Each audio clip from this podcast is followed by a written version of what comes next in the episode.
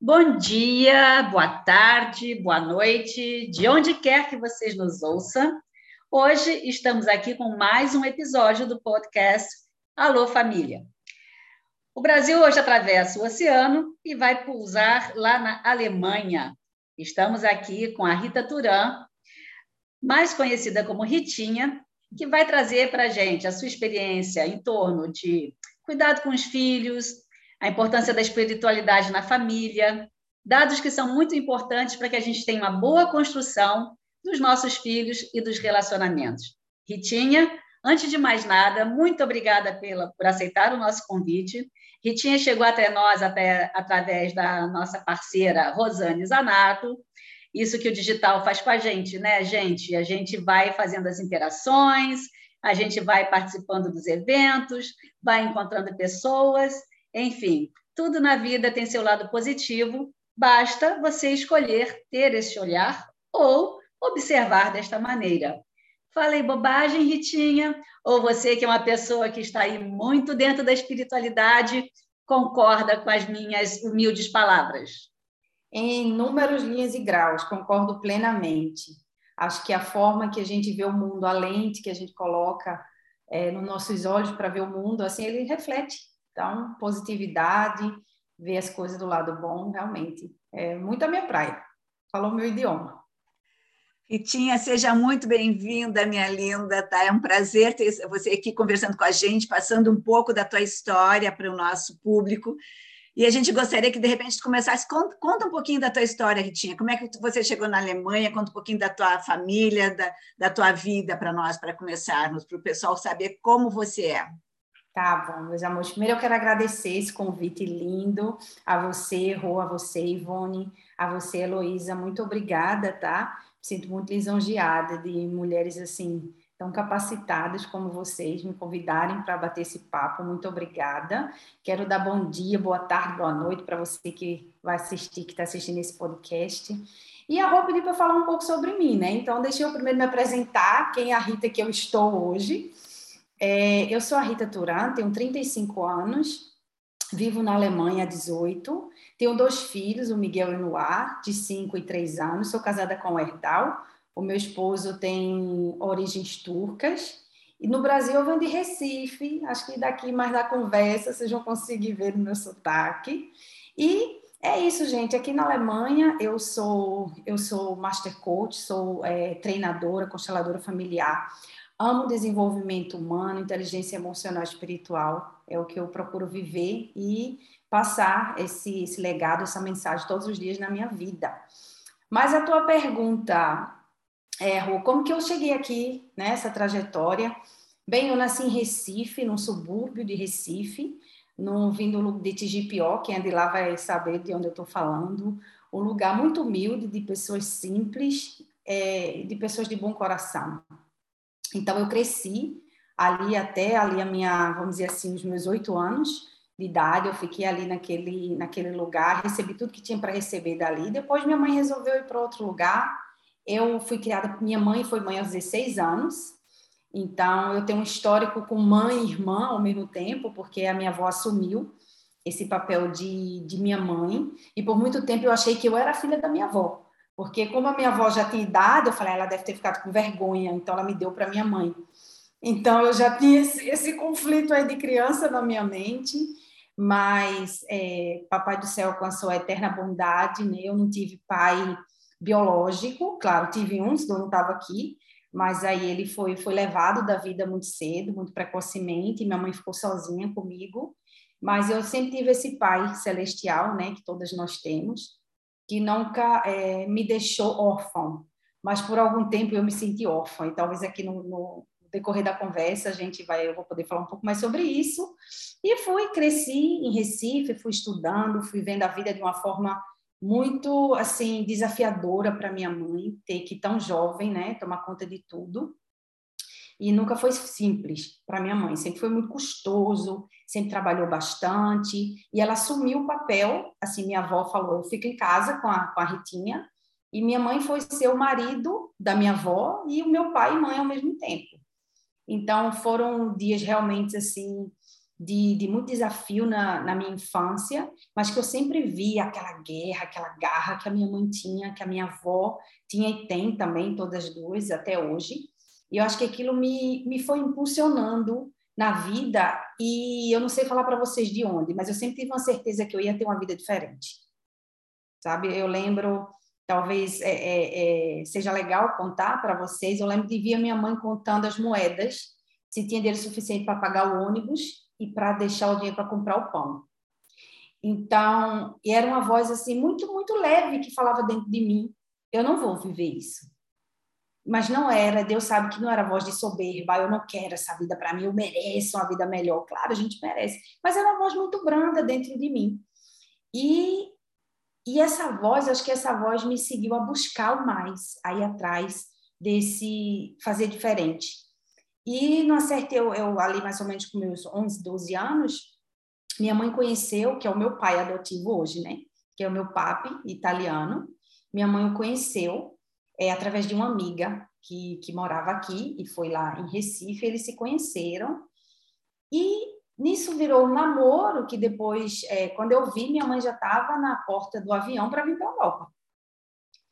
E eu fiquei lá com a minha avó, foi tipo assim, eu não fiquei com a minha avó, minha avó ficou comigo porque ela já estava um pouco dodói e eu fiquei cuidando praticamente de tudo, né? Minha mãe é, nos, nos supria é, materialmente com, com dinheiro, mas minha avó, minha avó é, é, ela não, não lê não escreve, então ela não tem aquela coisa, como que eu vou pagar contas, como que eu vou fazer, então ficou tudo com a menina ali, adolescente de 13 anos, 14 anos, mas eu dei conta do recado graças a Deus, e fui, fui fazendo, fui vivendo, fui vivendo minha, minhas experiências ali com, com minha avó.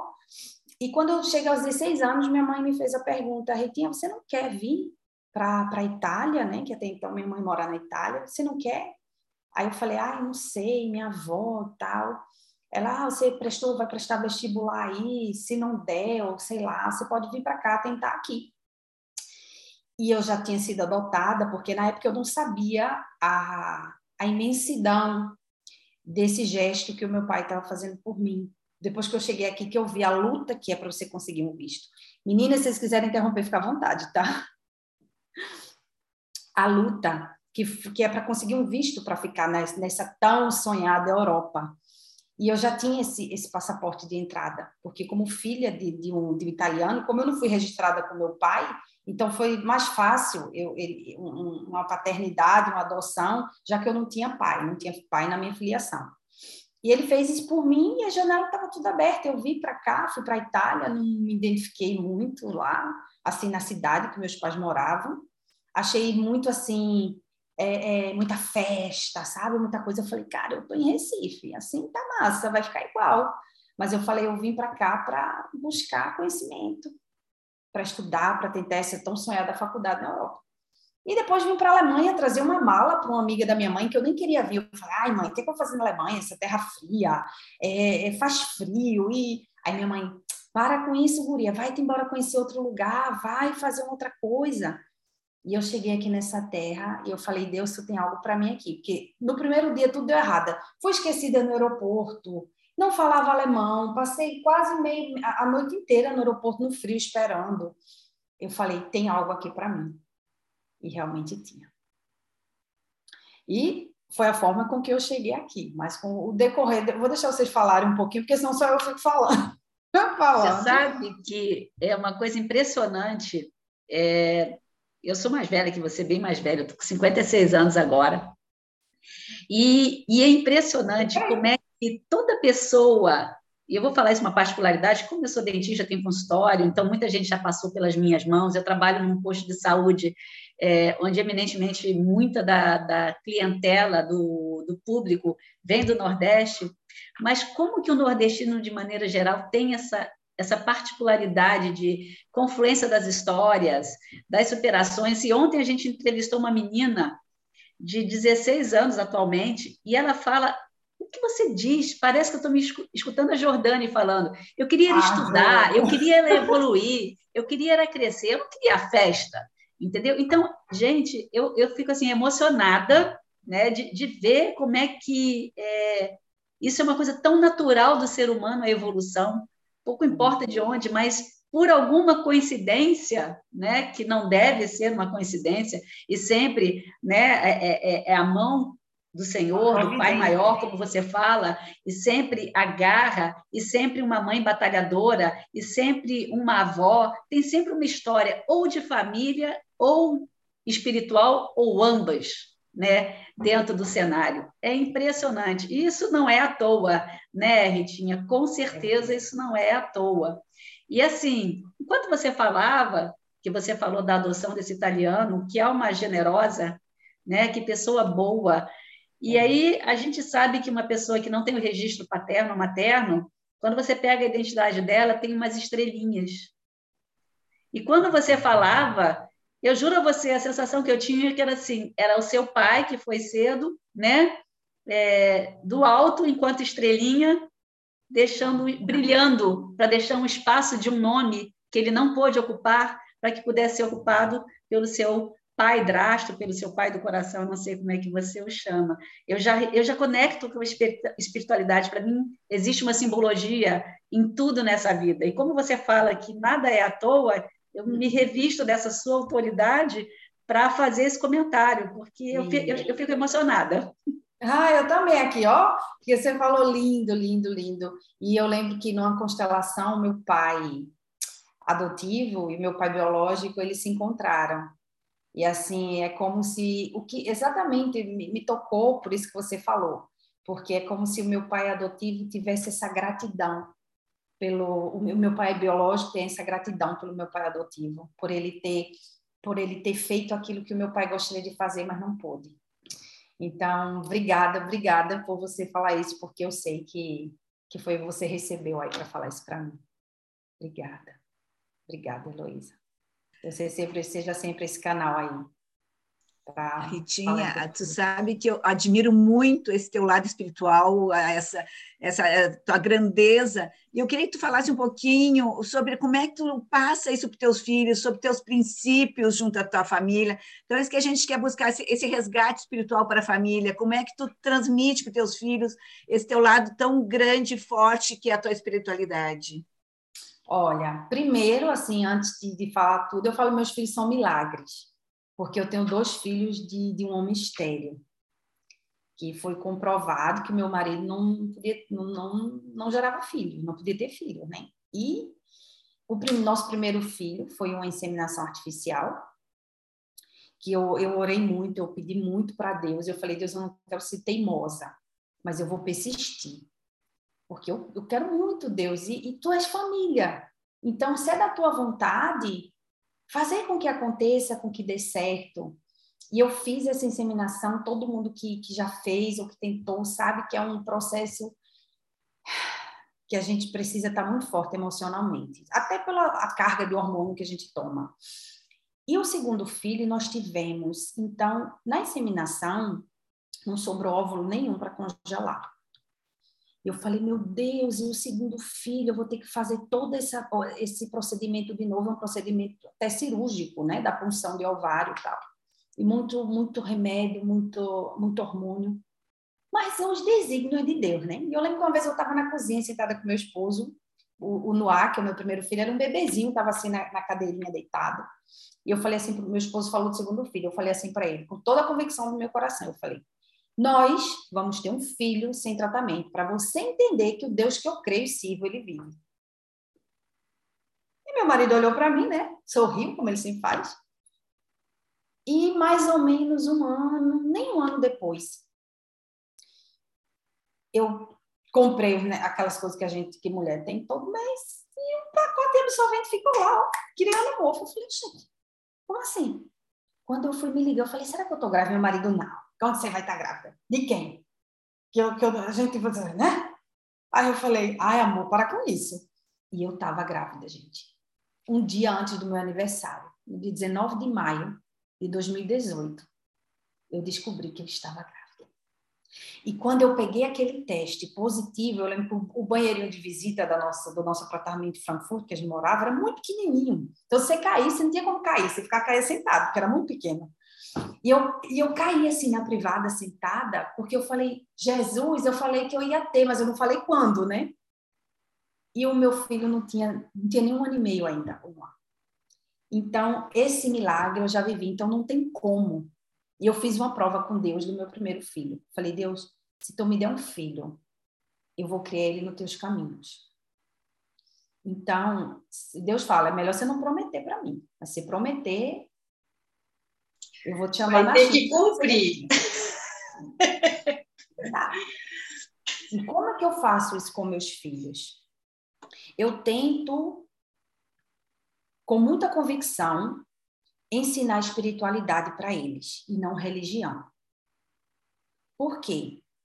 Porque se a gente tem a nossa fé firmada em Deus, Deus não vai decepcionar a gente, nunca. Ele não vai fazer tudo que a gente quer, porque a gente, como mãe zelosa, a gente também não faz tudo que os nossos filhos querem, porque nós sabemos que não é melhor para ele. Meu filho quer comer doce o dia inteiro.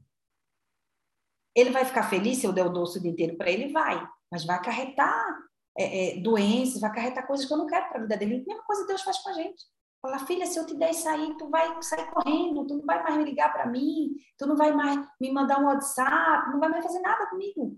Então, espera, não está na tua hora ainda. Mas quando a gente entende isso, quando a gente aprende muitas vezes só o Deus por trás de, da, da religião, a gente conecta Deus com algumas coisas que se de repente religião é formada por homens e homens são falhos. Todos nós somos falhos. Então, por que que tem gente, ah, não quero, saiu talvez de uma instituição, de uma igreja, mas não quer mais saber de Deus? Eu cara, o que, que Deus tem a ver com isso? Quem falou contigo foi os homens, não foi o divino. Então, isso para mim é muito importante, que meus filhos têm espiritualidade. O que é que eu faço com eles? Eu faço oração, eu leio a Bíblia, eu leio a Bíblia mesmo. Eles tinham a Bíblia infantil, mas eu leio e eles gostam da história.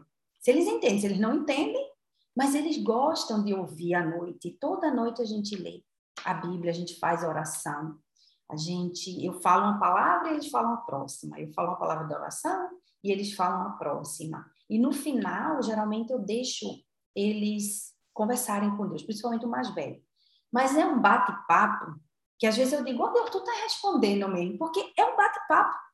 O meu filho fala: Olha, papai do céu, esse carrinho, acho que papai, mamãe, acho que papai do céu ainda não tem esse carrinho, né? Eu falei: Ele não deve ter, filho. É, tá dentro do papai do céu, né, mamãe? Vamos comprar um para ele. Sabe? Então, e ele fala assim muitas vezes para mim, mamãe, ele fala geralmente em alemão: Papai do céu é o vento. Eu falo: É mesmo, filho. Então, eles me veem, eu tô feliz, eu, eita glória!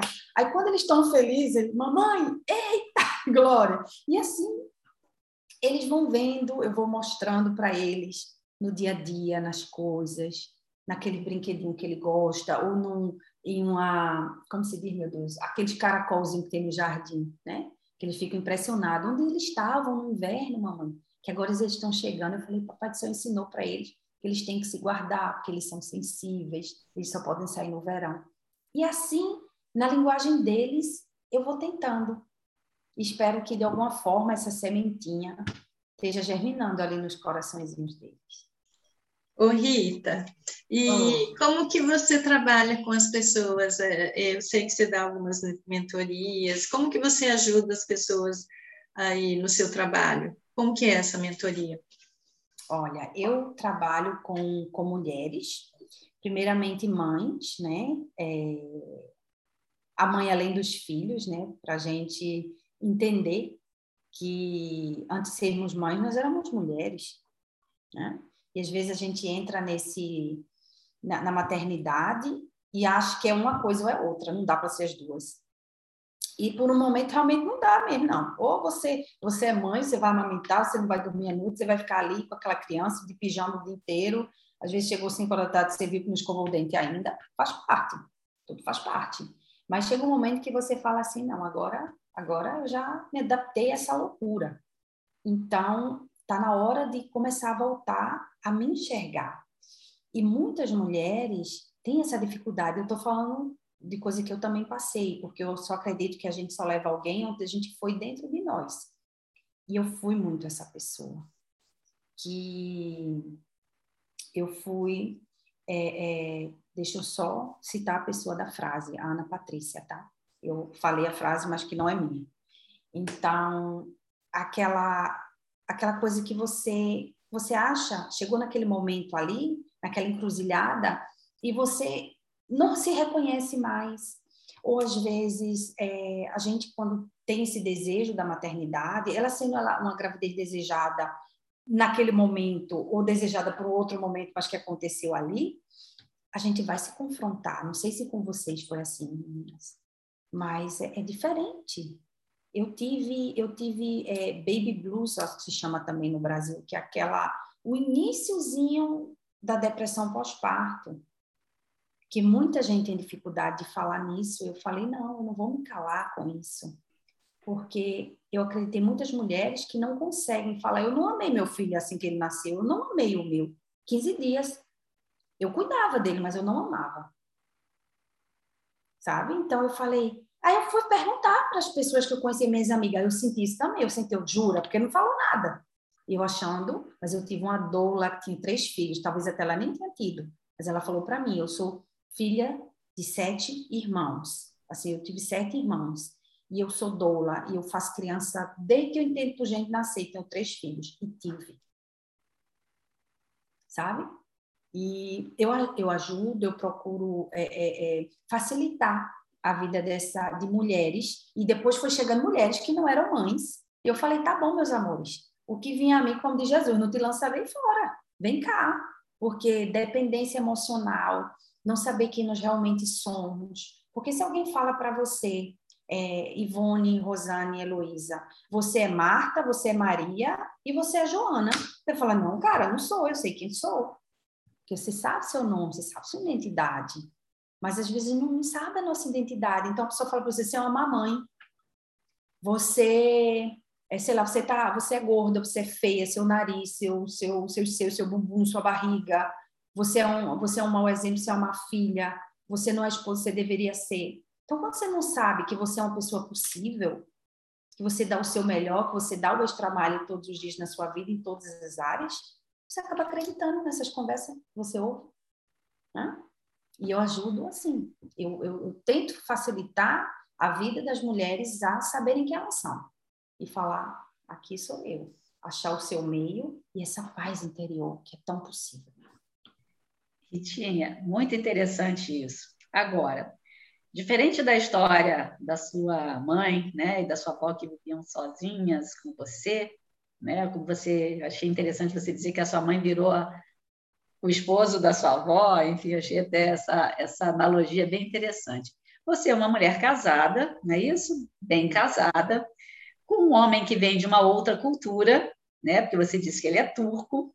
Sim. E aí eu fico pensando assim, numa brasileira do interior do Nordeste, né, de uma avó que você teve que cuidar porque não tinha minimamente as condições nem de se virar por ser é, não sabia escrever e ler. E está aí hoje em dia, dentro da Europa, né, ajudando a outras mulheres, ajudando as famílias. E como que é para você aí esse relacionamento, a educação dos filhos, é, a gestão do seu negócio, eu não sei qual é, o, qual é, o, negócio, ou se o seu marido tem um emprego, como que vocês coordenam isso aí e dividem o tempo, e dividem as atenções, e se completam. Como que é esse ajuste né, de culturas, de modo de vida, de educação? Fala um pouquinho, porque eu acho importante as pessoas perceberem que é, quando você tem um objetivo real e as coisas são ajustadas, as parcerias funcionam e todo mundo cresce. Eu acho que uma das grandes dificuldades das famílias hoje em dia é simplesmente se ajustarem dentro de padrões que não eram como de antigamente. O pai que era médico, a mãe professora, né? esse padrão antigo que a gente tinha na sociedade, que hoje já está completamente desconstruído, não importa onde. Né? Desconstruído não no sentido negativo, desconstruído no sentido que novas construções foram feitas e novos horizontes foram abertos e novas possibilidades foram criadas Nós estamos vivendo um novo. Esse novo ele pode ser saudável, ele pode ser com princípios, ele pode ser com amor, ele pode ser com a espiritualidade, ele pode ser da melhor forma possível. Sim. Boa, Heloísa. Bem, eu sempre falo uma coisa, tá? A vida é um cobertor curto. Você não tem, se você se você tá com a parte de cima, o peito tá frio, você vai puxar, você vai descobrir lá o pé. Vai ter uma hora que o pé vai ficar gelado, você vai lá e puxa e cobre o pé. Então, é, é, eu sempre procuro muito, porque eu sou muito, muito tarefa, vamos dizer assim, essa palavra é muito bonita, vamos falar a palavra correta, eu sou tarefeira. Eu gosto de fazer várias coisas ao mesmo tempo. Mas a gente entende que a gente não consegue fazer tudo bem ao mesmo tempo, tá? E uma coisa que que eu tive que focar muito realmente foi a questão da, da prioridade, porque o pessoal ainda distorceu tanto isso, ainda botaram S. Prioridades. Como prioridades? Então, a minha família é o que eu penso assim, não, se aqui estiver bem, se aqui estiver estruturado, eu vou ter força para transbordar na vida das mulheres, das pessoas lá fora. Mas sempre isso funciona 100%? Eu estaria sendo uma mentirosa se eu falasse isso. Não é. Eu estou transitando agora. Eu fiquei 17 anos numa empresa, aqui na Alemanha, na indústria alimentícia, fazer controle de qualidade. Então, o que é que acontece? Eu estou transitando. Eu falei, não, chegou a hora. Eu entendi a minha missão. Eu sei que eu tenho que trabalhar com pessoas. Eu sei que eu tenho que fazer isso pelas mulheres aqui nessa terra, onde Deus me mandar. Então, eu estou só agora indo para a minha empresa de desenvolvimento humano. Então, é fácil? Não. Como que a gente abre uma empresa? A gente tem que se dedicar. E aqui na Alemanha é papel, tem que correr atrás, não só aqui no Brasil, em qualquer lugar do mundo. Tem que legalizar as coisas, tem que fazer as coisas corretas. Então, às vezes, falta esse tempo realmente. Falta esse tempo, sabe? De é, é, é pegar as crianças. Nossa, meus filhos são dois, mas eles valem por dez. Eles têm uma energia assim sabe? Que é um negócio assim, que eu digo, Senhor, a ficha dos meninos calma eu não peguei. Eu errei a ficha, sabe? Eles são tremendos. Então, tem dia que chega à noite, eu estou cansada. Mas aí eu ponho os meninos na cama, aí olho, eu falo pro meu marido, ele está cansado, né, amor? Tô. Falo, tudo bem, beleza, está cansado também. Então, ele olha um filme, eu vou, sei lá, dobrar uma roupa, arrumar a cozinha, fazer qualquer coisa. E aquele momento de qualidade ali nós não tivemos, mas a gente tem que correr atrás para ter no outro dia, sabe? Para compensar. E aquela coisa, não é quantidade de tempo, é qualidade de tempo. Porque se eu estou meia hora, uma hora ali com meus filhos, mas eu estou com eles, eu não estou com eles e com o mundo. Está presente, né? Eu não Bem presente. com esse mundo aqui, que todo mundo quer algo de você sabe? Então, aquele tempo, se você tem meia hora, se eu tenho meia hora com eles, eu procuro realmente estar com eles. Funciona sempre? Não. Mas eu tenho intencionalidade, a minha intencionalidade é essa. Tanto com eles, com meu esposo. Meu esposo trabalha viajando, ele é, ele é consultor de empresas de TI. Então, ele, na pandemia, muito home office, mas ele trabalha viajando. Então, de segunda a quinta, ele não está em casa. Então, de segunda a quinta, praticamente, eu sou mãe solteira com os meninos e se virar nos 30 mesmo. Fazer acontecer e, e é isso. E se eu, falo sempre, se alguém falasse para mim que você vai fazer tanta coisa, você vai ter passar tanto tempo em pé no seu dia ter filho, eu falo, ah, não, gente, eu morro antes, não consigo. E a gente consegue, que a gente só sabe a força que a gente tem quando a gente precisa dela. Não sei se respondi a tua pergunta, Elo. Sim, sim, respondeu, respondeu. É uma pena, porque eu vou te contar, o tempo passa rápido quando as coisas estão boas. Eu acho que a gente teria muito mais coisa para conversar com você, Ritinha. Acho que a gente pode pensar, se você tiver disponibilidade na sua agenda, de a gente fazer uma segunda edição, aí falando mais focado na questão dos filhos mesmo, porque eu acho importante trazer essa mensagem, mas é uma mensagem de estímulo para as mães, né? Porque nós somos sempre muito sobrecarregadas. A gente tem que ser mãe empresa, a gente tem que ser mãe esposa, a gente tem que ser mãe é, assistência à família, a gente tem mãe ser mãe mãe, né? E, e, e são realmente desdobramentos que a gente precisa ter. Mas tudo é possível. E a mensagem que eu acho que esse podcast hoje aqui deixa para a gente uma mensagem de esperança, uma mensagem. Achei lindo isso de você dizer, né? Que quando você pensa que você não vai ter a força, você vê que ela existe, você não sabe nem de onde ela aparece, mas ela aparece. Então, a gente queria te agradecer muito por esses momentos maravilhosos, por essa história encantadora, inspiradora, né? E, e, tão linda, tão cheia de amor, tão cheia de verdade. Eu, eu sou muito apaixonada por gente, sabe? Então, escutar uma história, falar com vocês é uma coisa que me. Nossa, muda meu dia. E eu espero que mude o dia de quem nos ouve, porque é muito lindo, é muito sublime, né? Você já até usa umas palavras que não são muito comuns, eu sou mais velha, e às vezes eu uso uns, uns termos que não é sublime, enfim, mas é que é sublime, é divino. É uma grande oportunidade. Então, a gente quer te desejar assim, tudo de ótimo na Alemanha, muita saúde para os seus filhos, muita saúde emocional na sua família. Queremos é, demonstrar muita gratidão pela sua presença, gratidão também por quem nos ouve, né? Meninas, eu vou passar a palavra para vocês, então, darem um abraço na Ritinha, para depois eu poder fechar essa nossa edição de hoje. Ô, Rita, passa seus, seus contatos, seu Insta, o que, se você tem algum canal no YouTube, para que a gente também possa saber mais sobre você e sobre o seu trabalho. Ah, tá, sim, Ivone. O meu Insta é arroba Rita underline Tura, meu, meu, é, meu primeiro nome e meu sobrenome, arroba Rita underline Tura. E o meu canal do YouTube está em construção, eu dei uma parada. Ah, tá bom. Eu, eu Mas você, você avisa a gente quando você tiver. Muito obrigada por essa história inspiradora. a gente faz a segunda parte depois. Sim, tá bem. E tinha gratidão, tá? Eu acho que falta muita coisa ainda, que tu tem um conteúdo muito, muito grande tá? para a gente passar para o nosso público. Tá? Um beijão para ti, um beijão para os filhotes e gratidão por estar conosco. Obrigada. Eu posso eu queria rapidinho tirar uma frase para as pessoas que vão que vão assistir. Aqui Sim, eu chamo claro. é o baú da felicidade. Deixa eu ver aqui o que, é que o papai quer falar para a gente. Quando você der o primeiro passo, já não estará no mesmo lugar e um pouco mais próximo do teu objetivo. Ah, que lindo! Muito linda essa mensagem. E aí, eu gostaria também de relembrar a nossa audiência que nós já estamos com o nosso canal e precisamos que ele tenha inscritos para que a gente possa lançar os vídeos. Então, Ritinha, quero convidar você para que se inscreva no nosso canal, que já está aberto, mas a gente precisa aí é, ter alguns números de inscritos para a gente poder lançar, nós fizemos esse desafio, a nos seguir.